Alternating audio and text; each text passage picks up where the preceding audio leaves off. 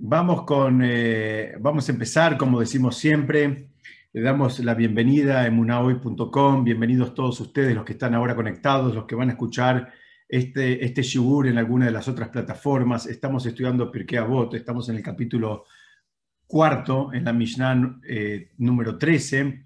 Este shiur fue preparado Lenunishmat Ayala Batjaya, Moshe Haim Ben Naomi y Raúl Itzhak Ben. Eh, vamos a ver juntos rápidamente el texto de esta Mishnah, que es una Mishnah como casi todas, como, todas, pero que es, muy rica y creo que de, la cual podemos aprender muchas cosas. Dice así, Revi Yehuda dijo, sé cauteloso en el estudio, pues un error inadvertido debido al insuficiente estudio se considera una transgresión voluntaria. Y la Mishnah sigue. Y dice, Rabbi Shimon dijo, hay tres coronas, la corona de la Torá, la corona del sacerdocio y la corona del reinado, mas la corona de un buen nombre sobrepasa a todas. Este es el enunciado, está claro que hay, es una Mishnah, digamos, eh, doble en el sentido de que está aparentemente hablando de dos temas e inclusive los, los rabanim que nos traen estas enseñanzas también eh, son dos personas distintas, que es algo que mm, se repite en, otras oportunidades también, este esquema de, una, digamos, enseñanza doble y en cabeza de dos personas. Vamos a ver un poquitito, como hacemos siempre, vamos a tratar de, aprender algo primero de los, de, los protagonistas, de los que están enunciando esta enseñanza, que nos da una suerte de, marco y, por lo menos conocer un poquitito de la personalidad y por qué es que nos trae este, esta enseñanza. Eh, Rabbi Yehuda es, eh, digamos, fue hay dos teorías. la principal es que es Rabbi Yehuda Barilai. Rabbi Yehuda Barilai fue alumno de Rabbi Eliezer Benurkenus. Es un, Rabbi Eliezer Benurkenus es un, gran sabio de la época del Talmud, eh, que eh, inclusive eh, en, el mismo Talmud se relata toda una serie de milagros que se le hacían para él, porque era una persona muy piadosa, una persona muy buena. Él había sido alumno de Rabí Yehuda Barilay y también del famoso Rabí Tarfón. Digo famoso porque lo, vamos a citar, si Dios quiere, en una semana en la Gada de Pesach. Eh, eh, eh, Rabí Yehuda Barilay fue alumno de Rabí Tarfón. Además, ya siendo adulto, ya siendo un poquito más grande, él fue alumno del mismísimo Rabí Akiva. ¿Por qué cuento todo esto? Estamos hablando de una persona que tuvo acceso a, digamos, a, a, gigantes, o sea, no, no, no fue una persona que estudió eh, ni solito, ni con, ni, ni, con alguien del montón, sino que tuvo el mérito de estudiar con hacedores de milagros y con grandes líderes de, la generación y también, eh, digamos, eh, personas o rabanim considerados gigantes a lo largo de la historia. Inclusive hay un dato muy interesante, dice que a lo largo del Talmud hay más de 60 leyes en la Mishnah en nombre de Rabbi Yehuda. Muchas veces lo que pasa es que dice Rabbi Yehuda, no dice Rabbi Yehuda Barilai, pero es, la, misma persona. Eh, cuando hay una disputa entre alágica, ¿no? ¿Cómo queda, cómo queda una determinada alajá entre, y la disputa es entre Rabbi eh, Yehuda Barilai y Rabbi Meir, la alajá siempre, siempre quedó como Rabbi Yehuda. Y hay un dato también muy interesante que lo trae la Gemara en el Tratado Babacamá, en la página 103, que dice que cada vez que en el Talmud eh, se relata una historia donde no se dice el nombre del protagonista, sino que se dice que había un cierto tzadik, una cierta persona piadosa que le pasó tal, tal cosa o, le pasó tal otra, en fin, que hay un relato donde el sujeto no está identificado, dice muy bien, se refiere a Rabí Udá Barilay, y hay quienes dicen lo mismo, pero a otro Rabí Eudá que se llama Rabí Eudá Barbaba. Pero entonces, en, cualquiera de los dos casos, eh, hay una chance de que se esté refiriendo al, Rabí Eudá de nuestra Mishnah. Para los que le interesa saber, Rabí Eudá eh, Barilai está enterrado eh, por separado, tiene como una especie de, de, lugar especial que inclusive tiene una placa que lo, arreglaron hace unos años eh, gente de la comunidad argentina justamente. Es un lugar muy lindo que está en Tzfat, no está en el cementerio de Tzfat eh, propiamente dicho, sino que está en las afueras, o sea, cuando uno está llegando a la zona de Tzfat, ahí está el, lugar de Rabbi Yehuda Barilai.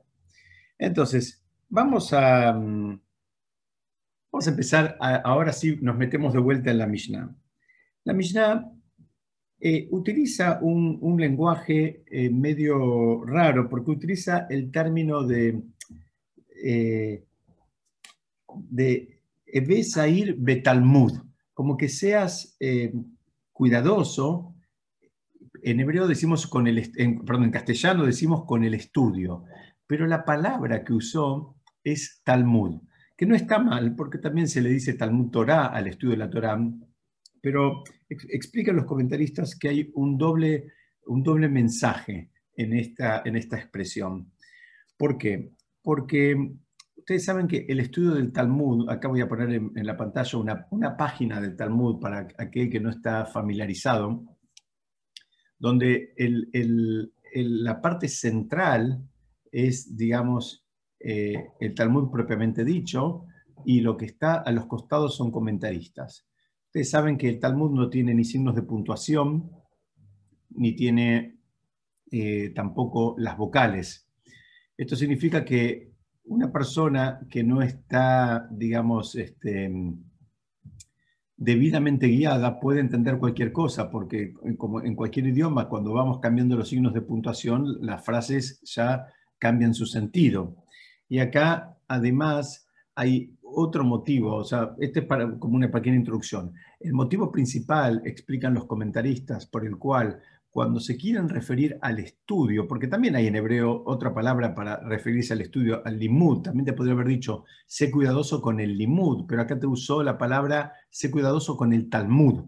Entonces dicen que, ¿por qué? Porque dice, el estudio del Talmud exige un, una, una, digamos, por un lado, involucrarse y, alcanzar un poder de, razonamiento eh, que, bueno, es, es, una habilidad que hay que desarrollarla con el estudio, guiado por maestros y, por compañeros de estudio. Otras partes del estudio de la Torá no tienen ese desafío. ¿Por qué? Porque eh, la mayoría del Tanaj o, o todo el Tanaj, uno puede estudiar el relato y, punto. Y mismo que uno no lo haya entendido del todo bien o que uno tenga preguntas y demás, tiene, digamos, el, mérito de haberlo estudiado.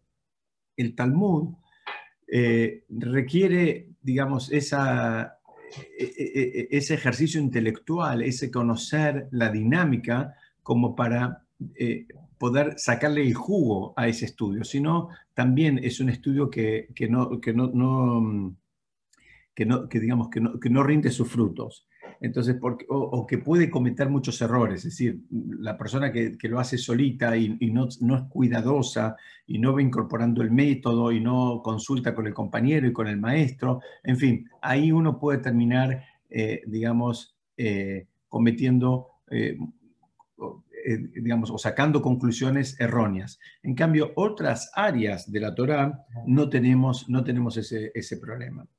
Acá hay una curiosidad en hebreo, yo les quiero mostrar, porque hay algunos comentaristas que lo estudian a esta misma Mishnah, la estudian de otra manera. ¿A qué me refiero? Dice, acá dice Ebe Zair Betalmud, que quiere decir sé cuidadoso. Primera traducción es con el Talmud. Pero ustedes saben que se escribe casi igual, tiene una diferencia en solamente una letra, en, en la anteúltima en hebreo, este, eh, la, letra, la letra Yud, que está antes de la Dalet, que eso significa que también se puede estudiar eh, como, eh, como diciendo, sé cuidadoso con los alumnos. Es decir, una forma de estudiar es lo que dijimos hasta ahora, que es ser cuidadoso con el, con el estudio, y la otra es ser cuidadoso con los alumnos.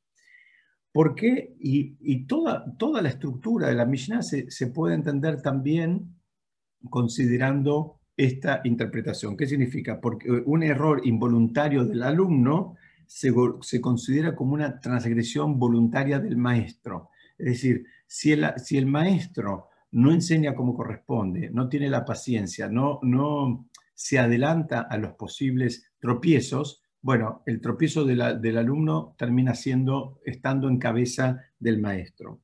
Ustedes fíjense que hay una conexión bien directa entre lo que estudiamos en esta, estamos estudiando en esta Mishnah y lo que estudiamos la semana pasada, que hablaba de cuidar el honor del alumno. Eh, pero acá es como que la viene a completar un poco, eh, en, el sentido de, está muy bien, hay que cuidar el honor del alumno y de todas las personas, como estudiamos la semana pasada, pero también eh, cuidando el límite de, lo que está dentro y lo que está fuera de la alajá, es decir, lo que está permitido y lo que está prohibido. Eh, el hecho de que uno esté cuidando el honor del alumno no habilita a que se permitan cosas que, están prohibidas. Entonces, ahora una vez más, vemos cómo esta Mishnah se puede estudiar de dos formas y mm, de ambas formas eh, encaja perfectamente eh, con lo que veníamos estudiando la semana pasada. Hay una tercera explicación que es muy linda, eh, porque la palabra Zair, que quiere decir eh, digamos, eh, una acepción de la palabra es ser cuidadoso, eh, ser alguien que está atento, que está presto. Hoy el lenguaje moderno también se llama zeirut, alguien que lo hace, tiene que hacer algo y lo hace, digamos, lo hace rápido, se, se preocupa porque lo que tiene que hacer, por hacer lo que tiene que hacer y hacerlo en, tiempo y forma. Pero también la palabra zair denota brillar, ¿no? sacarle brillo, hacer brillar. Entonces, eh, lo que está diciendo la Mishnah, para otros comentaristas, está invitando a que el, a, que el maestro ilumine sus enseñanzas para que brillen en el alumno y éste no se equivoque. Es decir, como que el, maestro prepare las enseñanzas de una manera, eh, digamos, resplandeciente, como que, tengan su, su, luz propia y eso también les sirva de guía eh, al, alumno para, no tropezar. Entonces, acá, acá vemos que la, una vez más, como una misma frase, un mismo enunciado, eh, nos puede querer enseñar distintas cosas y cómo, digamos, las distintas opciones nos, se van conectando y, nos van vinculando con las Mishnayot que ya pasaron y con las que van a venir. Hay hay un tema acá, porque acá está hablando, ustedes saben que hay dos tipos de errores. Hay errores voluntarios y errores involuntarios. Y, parecería que fuera una diferencia menor, pero, pero no lo es menor eh, en absoluto. ¿Por qué? Porque un error involuntario es alguien que nunca tuvo la intención de cometer ese error, nunca tuvo la intención, digamos, de, alejarse de Hashem, de, de provocar a Hashem, de hacer el mal, sino que bueno, eh, pasó eso, lo que es un error involuntario. Un error voluntario es, aquel, digamos, porque tal vez nos cuesta imaginarnos a alguien que a propósito comete un error, pero la idea no es, no lo piensen así, un error voluntario es aquel, si se quiere, que, no le importó, ¿no? Que, le daba lo mismo, que no, que no tuvo el cuidado, como dice, como dice esta Mishnah, que no tuvo el cuidado ni siquiera en el estudio, por eso fíjense cómo es la estructura, es si no fuiste cuidadoso en el estudio, los, los, errores que cometas por no haber estudiado, es decir, como no sabes cómo hay que hacer las cosas, las terminas haciendo mal, y esos errores no son errores, digamos, considerados involuntarios. Bueno, pasó porque pasó, no, tenés una responsabilidad. Esto es un concepto eh, muy interesante porque así como lo, encontramos también en el mundo secular, nadie puede, digamos, alegar ignorancia frente a la ley, porque parte de la responsabilidad es eh, conocer la ley. Eh, bueno, en, algún punto lo mismo aplica para los conceptos espirituales. Nadie puede decir, bueno, yo no sabía. Si la persona en, el momento que considera valioso todo lo que tenga que ver con el mundo espiritual, también le tiene que dedicar tiempo y esfuerzo para conocer las leyes, la dinámica, lo que está permitido y lo que está prohibido. Entonces, una vez más, si no dedicaste ese tiempo y ese esfuerzo, no es que sos tonto o sos inteligente. Lo más probable es que nunca las sepas porque las leyes, las leyes del judaísmo tienen una dinámica en sí misma que, requiere estudiarlas, simplemente hay, hace falta estudiarlas. Eh, uno puede ser una persona sumamente inteligente, pero si no las estudia, nunca las vas a ver. Y a eso se está refiriendo la, la Mishnah. Te dice, mira, no pienses que tampoco eh, que, es algo menor. Vos tenés tu responsabilidad y si no le dedicaste el tiempo, entonces no la sabes y ahora cometiste un error y la verdad que fue involuntario tu error porque vos no, no querías hacer la transgresión, pero lo hiciste porque no sabías. Muy bien, pero como no le dedicaste el tiempo y el esfuerzo suficiente, ahora ese error involuntario que no fue, se convierte en voluntario. quiero que se entienda bien un poquitito cómo es la dinámica de lo que está presentando la Mishnah.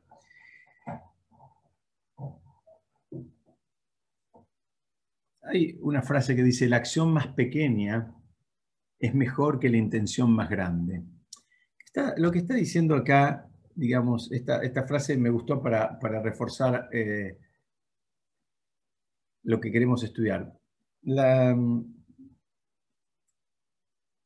la, idea cuál es? La idea, la idea atrás de todo esto es que no alcanza con las intenciones, no alcanza con, digamos, con lo, que, con, lo que la persona siente o quiere sentir, con lo que le parece, con lo que, digamos, este, llega un momento que las cosas hay que hacerlas, ¿no? O sea, eh, decimos en el Kiddush todas las, semanas, Ayer Bará Elohim la Azot, que Hashem hizo este mundo para hacer cosas, no para pensarlas. Vos podés tener la mejor intención en tu corazón de llamar a tu amigo que está pasando un mal momento. Y podés tener la intención de, lunes a lunes, pero si no lo llamaste, aunque sea unos minutos, bueno, esa intención eh, es mejor que no tenerla, pero que, queda reducir a algo muy chiquitito. Entonces, por eso acá está, la acción más pequeña es mejor que la intención más grande. Tal vez tenías una intención gigantesca, pero no hiciste nada con eso. Eh, bueno, sabe lo que la, intención... Eh, no, no, la podemos comparar con la acción. Este es un mundo donde todos venimos a hacer cosas y hay mucha gente que está esperando que también hagamos cosas. Entonces el desafío es poder llevar a la acción eh, básicamente todo lo que estudiamos. Entonces ahí viene insistiendo la Mishnah por ese lado, que la persona que se formó mal y después comete errores en la acción, que no piense que sus intenciones eran buenas y eso lo va a proteger. ¿Por qué? Porque no alcanza con la intención buena, hay que llevarlo a la práctica. En lo que estamos estudiando es llevarlo al fondo, saber, digamos, haber estudiado los, los, pormenores. ¿Se acuerdan? Estudiamos en alguna oportunidad que la manera de demostrar también el cariño que uno tiene por una mitzvah eh, es justamente eh, el tiempo y el esfuerzo que uno le dedica a estudiar todos los detalles que tienen que ver con esa mitzvah. ¿No? y todos los posibles escenarios que se presentan, de la misma manera que lo hacemos en el mundo material. Lo hacemos en el mundo material en relación a las cosas y en relación a las personas. Si alguien le va a dar una vacuna al hijo, lo primero que hace pregunta es, bueno, qué puede pasar y qué tengo que hacer si pasa tal cosa. Y el médico le va a decir los escenarios posibles y qué es lo que tiene que hacer en cada caso. Y llevándolo a algo mucho más material, si una persona tiene un auto y, no sé, se le prende determinada lucecita, va a buscar el manual o va a ir al mecánico y va a ver qué, es lo que tiene que hacer para que, digamos, eh, el auto eh, siga funcionando correctamente. Eso también le demuestra que le importa y valora el auto y el mismo análisis podemos hacer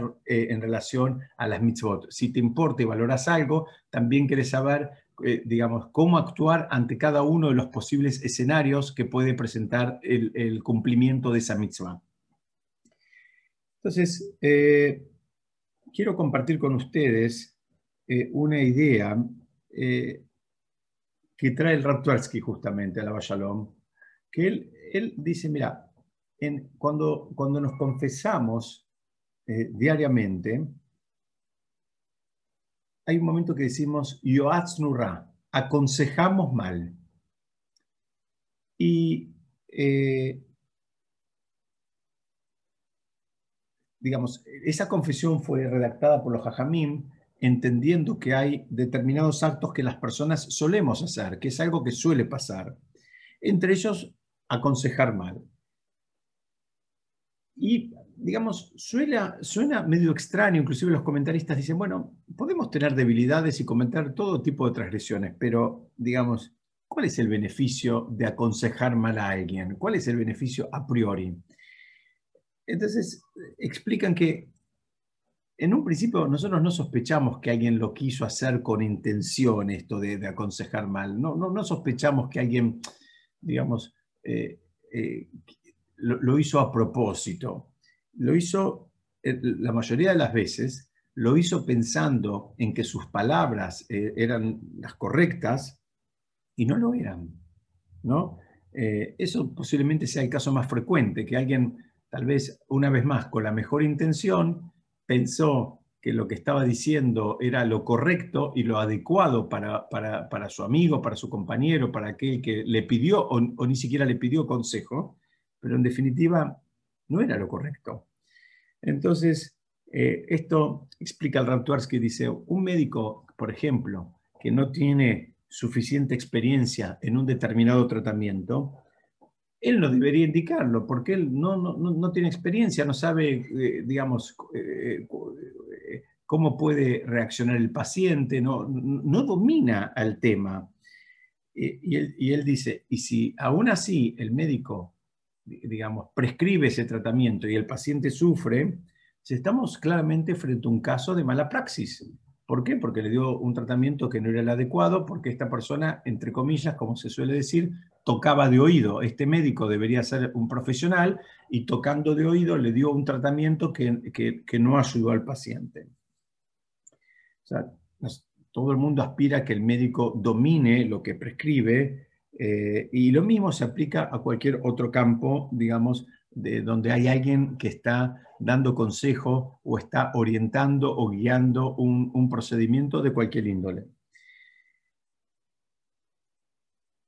En el mundo de la Torah es todavía mucho más complejo porque no, no, alcanza solamente el conocimiento, sino hace falta lo que en hebreo se llama shimush. Shimush quiere decir servicio. La idea es que la persona además de haber estudiado los libros y cómo, y cómo, digamos, cómo quedan las leyes, la persona tiene que, digamos, em, dedicarle un tiempo a estar al lado de un, de un, este, eh, de un rab más avanzado y ver cómo él reacciona, cómo él contesta, cómo él explica, cómo él, digamos, encara las distintas eh, situaciones o preguntas que se, que se, van presentando. Entonces, eh, fíjense cómo en términos alágicos se valora mucho la idea de la experiencia, ¿no? para poder avanzar hace falta que haya alguien que tenga experiencia. Por un lado tiene los conocimientos, por otro lado tiene que tener la experiencia, tiene que estar, digamos, contestando, habitualmente se hace en un eh, en un tribunal rabínico, él va contestando preguntas y eso le va dando un, ejercicio, una experiencia de cómo ubicar esas preguntas en el, en el, eh, digamos, en el lugar correspondiente de la ley judía. Nos guste o no nos guste, no siempre pueden opinar todos, todas las personas. Hay veces hay que dejarle el lugar para que opinen los que son expertos en ese tema, los que tienen, digamos, el conocimiento, tienen la experiencia, y bueno, que ellos opinen, no los demás, no, no, no, no, no es lo que a cada uno le parece. Entonces, acá de vuelta, esta Mishnah se puede entender como que se está refiriendo a que si la, si la persona da un mal consejo y ese mal consejo lo da porque no tenía la experiencia necesaria, no tenía la formación completa, bueno, eso no es una defensa. O sea, él no va a poder decir, bueno, me equivoqué porque no tenía experiencia, no, es una defensa.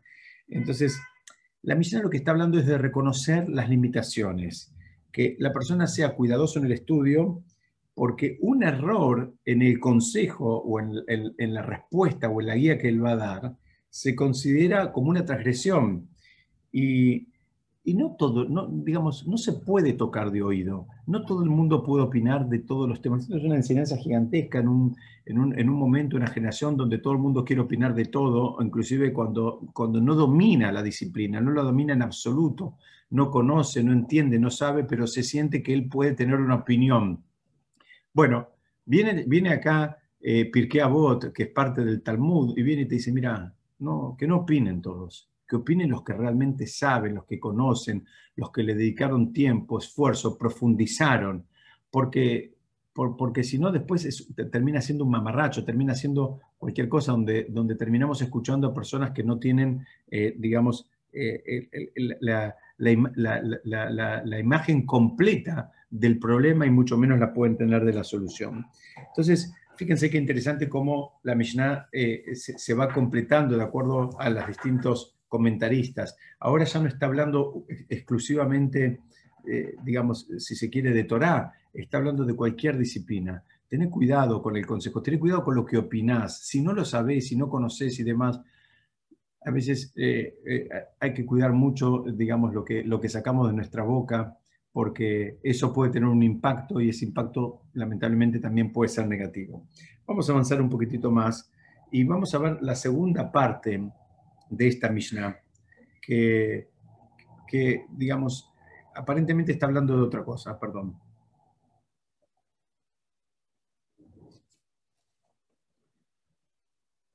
La segunda parte, vamos a ver un minutito.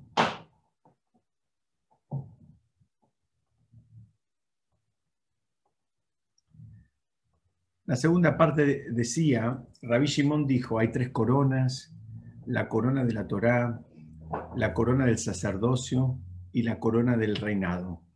Mas la corona de un buen nombre sobrepasa a todas. Acá hay algo muy, este, muy típico, muy, típico nuestro, ¿no? Esto, esta, Mishnah, porque si, si, ustedes fíjense, dice, hay tres coronas, habla de la corona de la Torá, la del sacerdocio y la del reinado, pero después termina rematando más la corona de un buen nombre sobrepasa todas. Entonces, al final, ¿en qué quedamos? ¿Son tres o son cuatro? Porque parecería que Hasu Shalom, Rabbi Shimon, no sabe contar. El Rabbi Shimon que estamos hablando acá es el Rabbi Shimon Bar el mismísimo Rabbi Shimon Bar que siempre, ah, digamos, hablamos mucho de él cerca del Agua Omer, eh, gigante. Y, y Hasu Shalom no es que no sabía contar. Vamos a tratar de entender un poquitito de qué se trata, por qué habla de tres y si en definitiva son cuatro el primer, la primera pista que les puedo dar es que eh, hay, hay, una, hay una que es la corona aparentemente de un buen nombre, que, lamentablemente no se la aprecia, es como que está un poquitito devaluada. Es una, eh, es, un, eh, digamos, un, es como un premio que muchas personas no lo consideran como un premio, lo consideran como, digamos, ya no les importa, no lo valoran si lo tienen o no lo tienen. Y acá, digamos, yo quiero compartir con ustedes un análisis que hace eh, el, Maral de Praga, donde necesitamos hacer un poquitito de, de, digamos, de introducción como para poder entenderlo.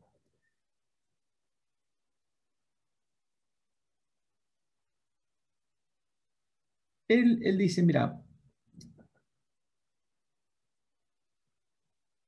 nosotros para entender esto tenemos que volver al, libro de Breshit, al principio, al, principio de la creación del mundo.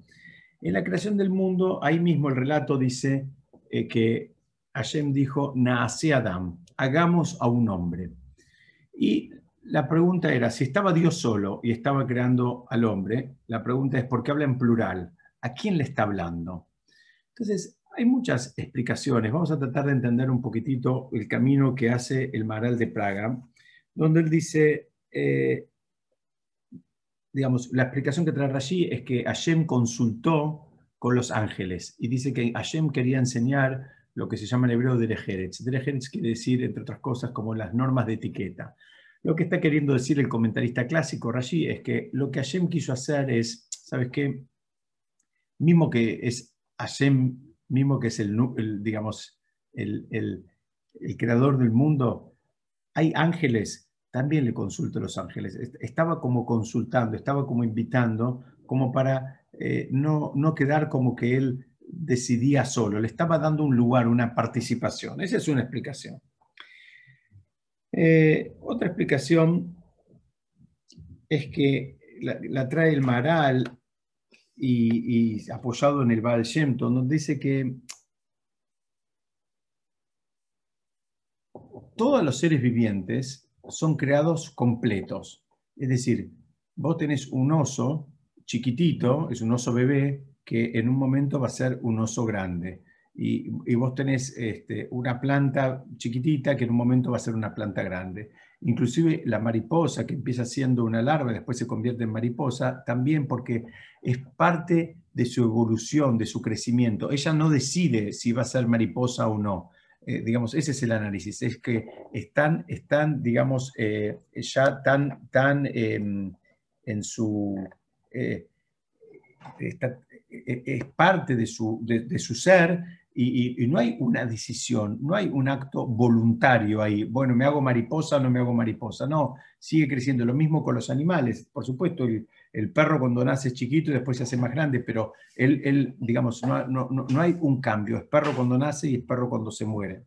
La única creación, digamos, distinta es el ser humano, porque ni siquiera los ángeles, ustedes saben que los ángeles también tienen un nivel que es un nivel permanente. El ángel no, no, entre comillas, como decimos, no pasa de grado, no, no se refina, no se perfecciona. Eso es algo que las, las demás criaturas no lo vamos a encontrar.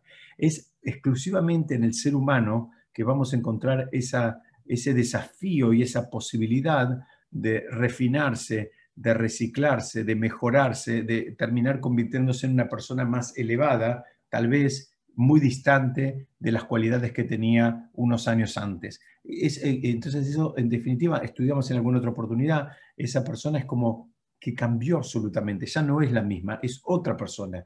Y, ustedes me van a acompañar en esta línea de pensamiento reconociendo que todos tenemos, digamos, Baruch Hashem, conocidos, amistades, que, que, digamos, que, que, eh, perdón, que, digamos, que hicieron ese, ese camino, o tal vez nosotros mismos, y, todo cambia. Cambia eh, inclusive eh, las rutinas, cambia los, los eh, cambian las amistades, cambia el lenguaje, o sea, la persona no es la misma. A veces va creciendo, se va despojando de determinadas cosas, va incorporando otras, vamos a seguir este ejemplo, más elevadas, y bueno, ya no es la misma tiene el mismo nombre, tal vez vive en la misma casa, pero ya no es la misma persona, cambió, se refirió en términos de la Torah, eso se llama que la persona se está construyendo, se está haciendo. Y esa es una de las explicaciones que quiero compartir con ustedes, que trae el Maral de Praga, de por qué Hashem habló en plural,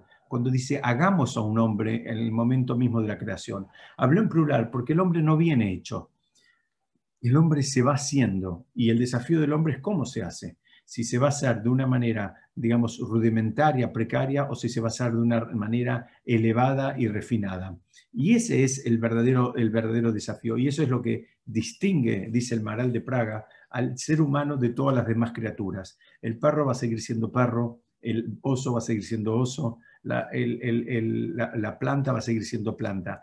El hombre puede cambiar diametralmente, inclusive digamos, doblegando a sus instintos más bajos, a sus, digamos, miserias más profundas. Él se puede eh, educar, refinar, mejorar y ya ser un, ser absolutamente distante de aquel desagradable que, eh, digamos, habíamos visto en algún momento. Entonces, ¿qué es lo que está pasando acá? Acá lo que está diciendo es, mira, hay, hablamos de las, de las coronas. Está la corona de la Torah que por un lado es una corona que se adquiere, es una corona valiosa, hay que adquirir Torah. La persona le dedicó tiempo y esfuerzo, adquirió la Torah de la, Torah, es valiosa.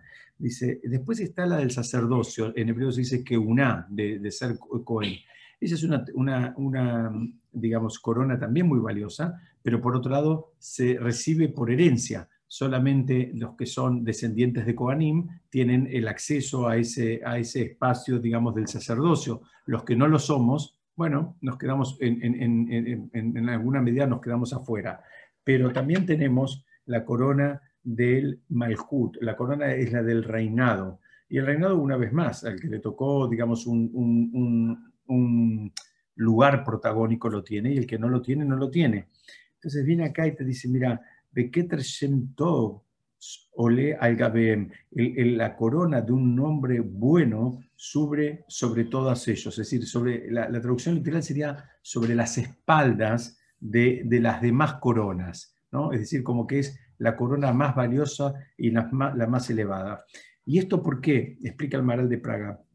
Porque algunas de las otras coronas, si bien son valiosísimas, eh, algunas, digamos, son... Eh, como dije, adquiridas por, heredad, y otras tal vez con mucho esfuerzo y es muy valioso y es, muy, digamos, este, loable, pero la corona que te demuestra realmente eh, el nivel espiritual que adquiriste, el esfuerzo por refinarte que, que, que, hiciste, es la corona del buen nombre. ¿Por qué?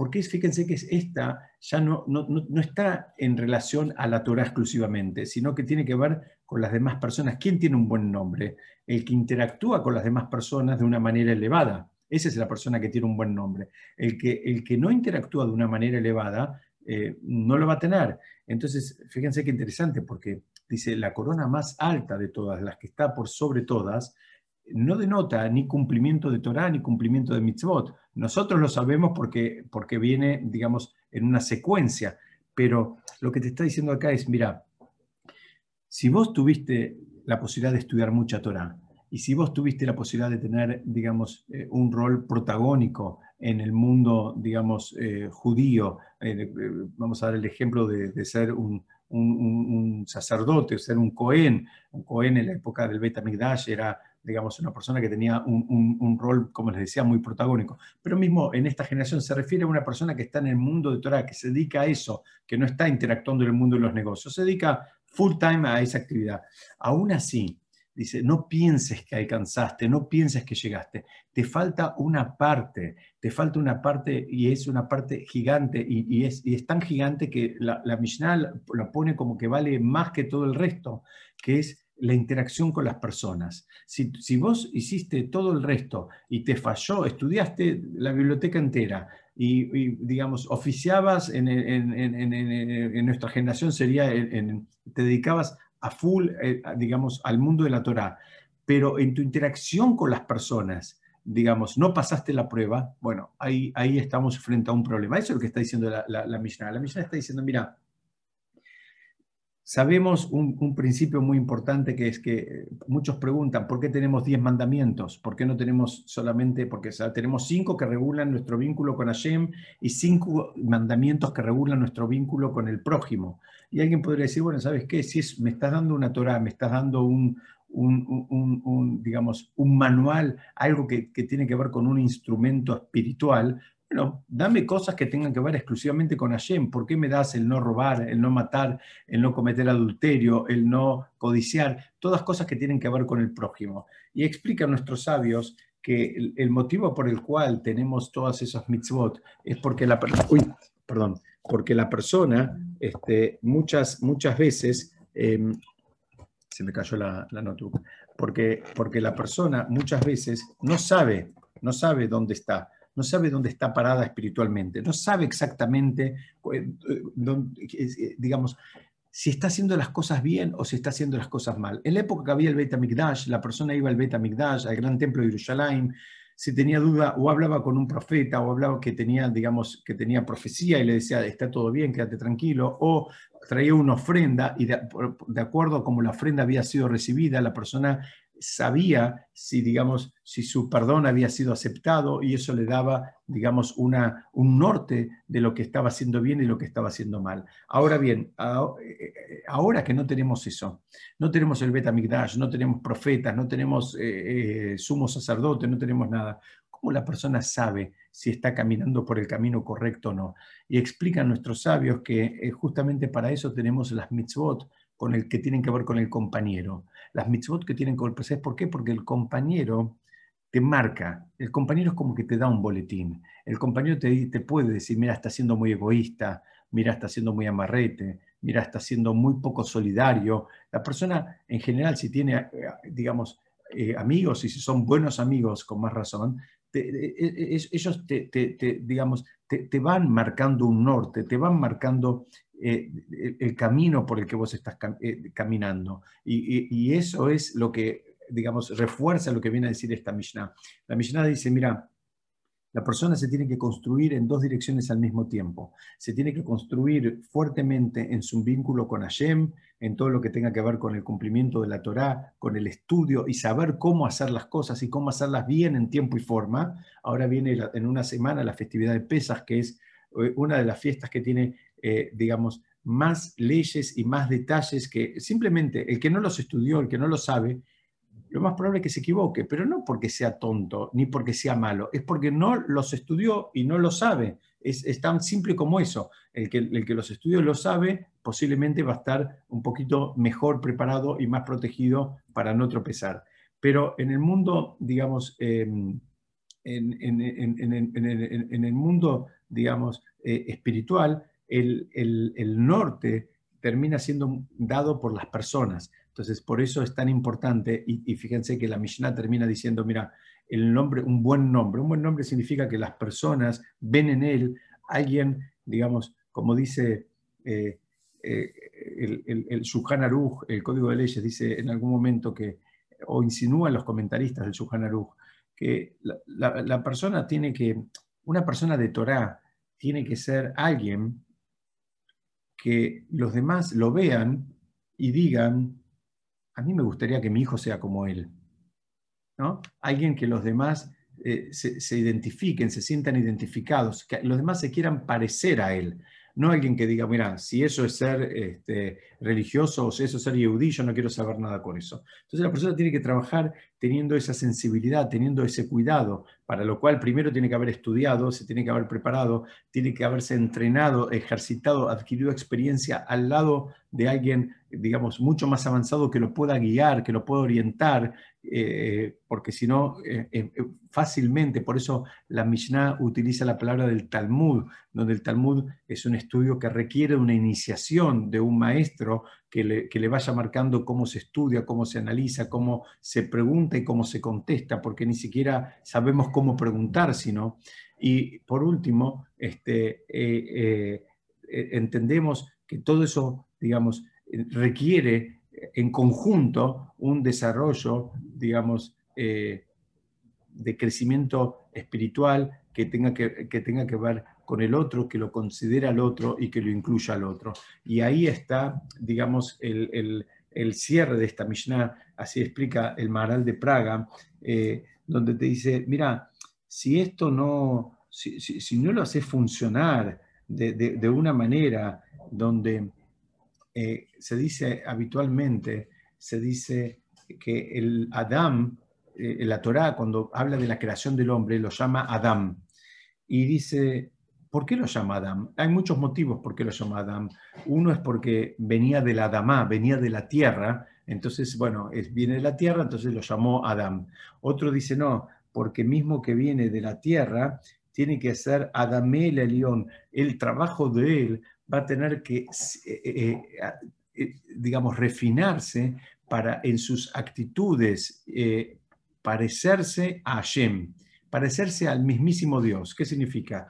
Así como Dios es generoso y es bondadoso y es compasivo, la persona tiene que desarrollar esas cualidades. Esas cualidades que a veces, digamos, diariamente dentro de, la liturgia, de, las tefilot, de los rezos diarios, hablamos de las cualidades de Hashem, no es para decir exclusivamente eh, qué, grande que es Hashem, qué bárbaro que es, eh, digamos, eh, como dije, paciente, compasivo, generoso, sino justamente para reconocer esas cualidades como valiosas y tratar de hacerlas propias, querer parecerme a él. Por eso Adamá tiene la misma eh, raíz de la palabra Adamé, me voy a asemejar, me voy a hacer similar a él.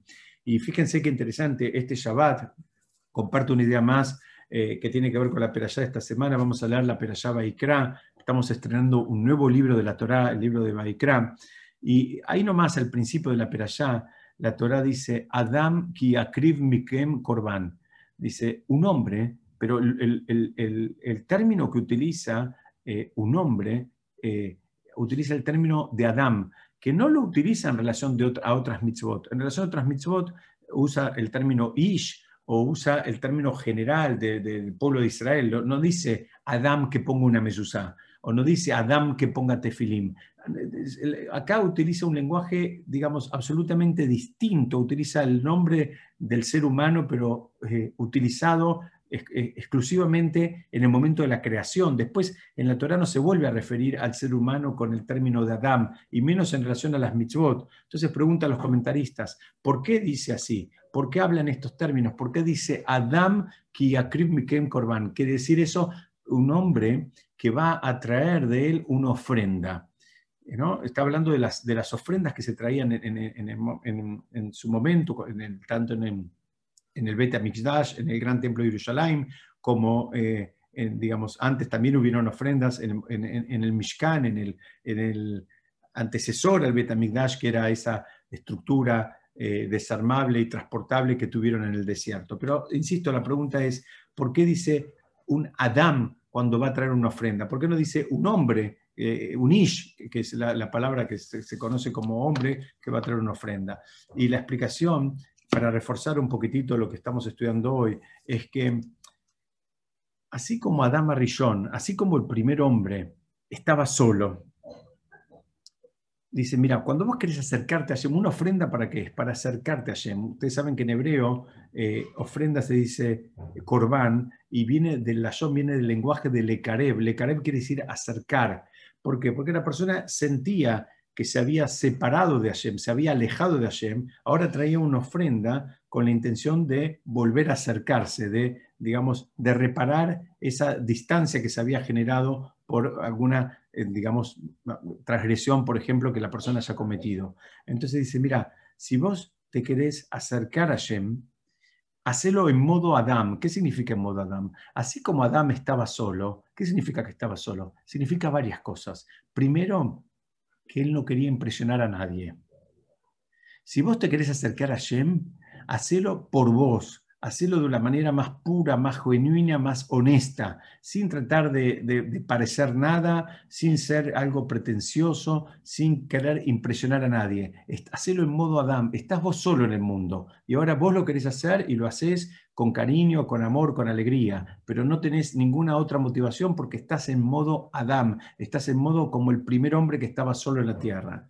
Una segunda explicación eh, es que también Adam era dueño de todo lo que había en el mundo en ese momento, porque era el único hombre que había, y Hashem le dio todo. Dice, bueno, también cuando, vas a hacer algo, asegúrate que primero que uses todos tus recursos y segundo que sean tuyos. Eso significa que sea una vez más, lo más puro posible, que sea lo más genuino posible lo que estás haciendo y que, digamos, muchas veces, eh, eh, aunque nos parezca un disparate, estamos cansados de ver gente que se compromete con más de lo que puede, eh, digamos, mismo tal vez con buenas intenciones, pero a veces con también una idea de, de impresionar a otros más que de acercarse realmente a Hashem. La Torah usa un lenguaje muy básico para decir cómo la persona tiene que acercarse, cómo la persona tiene que vincularse con, la santidad, cómo se tiene que vincular con esto de, querer, digamos, reparar los vínculos. Que lo haga del modo más básico, que lo haga del modo más genuino, que en definitiva es el modo más honesto que pueda haber, haciéndolo en modo Adam. ¿Sabes qué? Estás solo. No mires a la derecha, no mires a la izquierda, no mires adelante, no mires atrás. Nadie te está viendo ni nadie te va a mirar.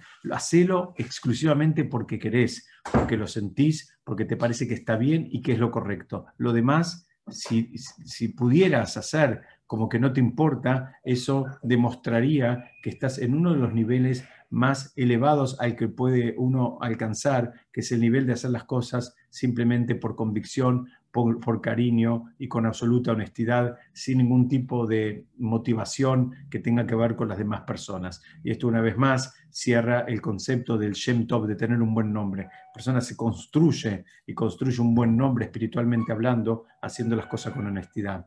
Bueno, hasta acá quería compartir con ustedes hoy. No sé si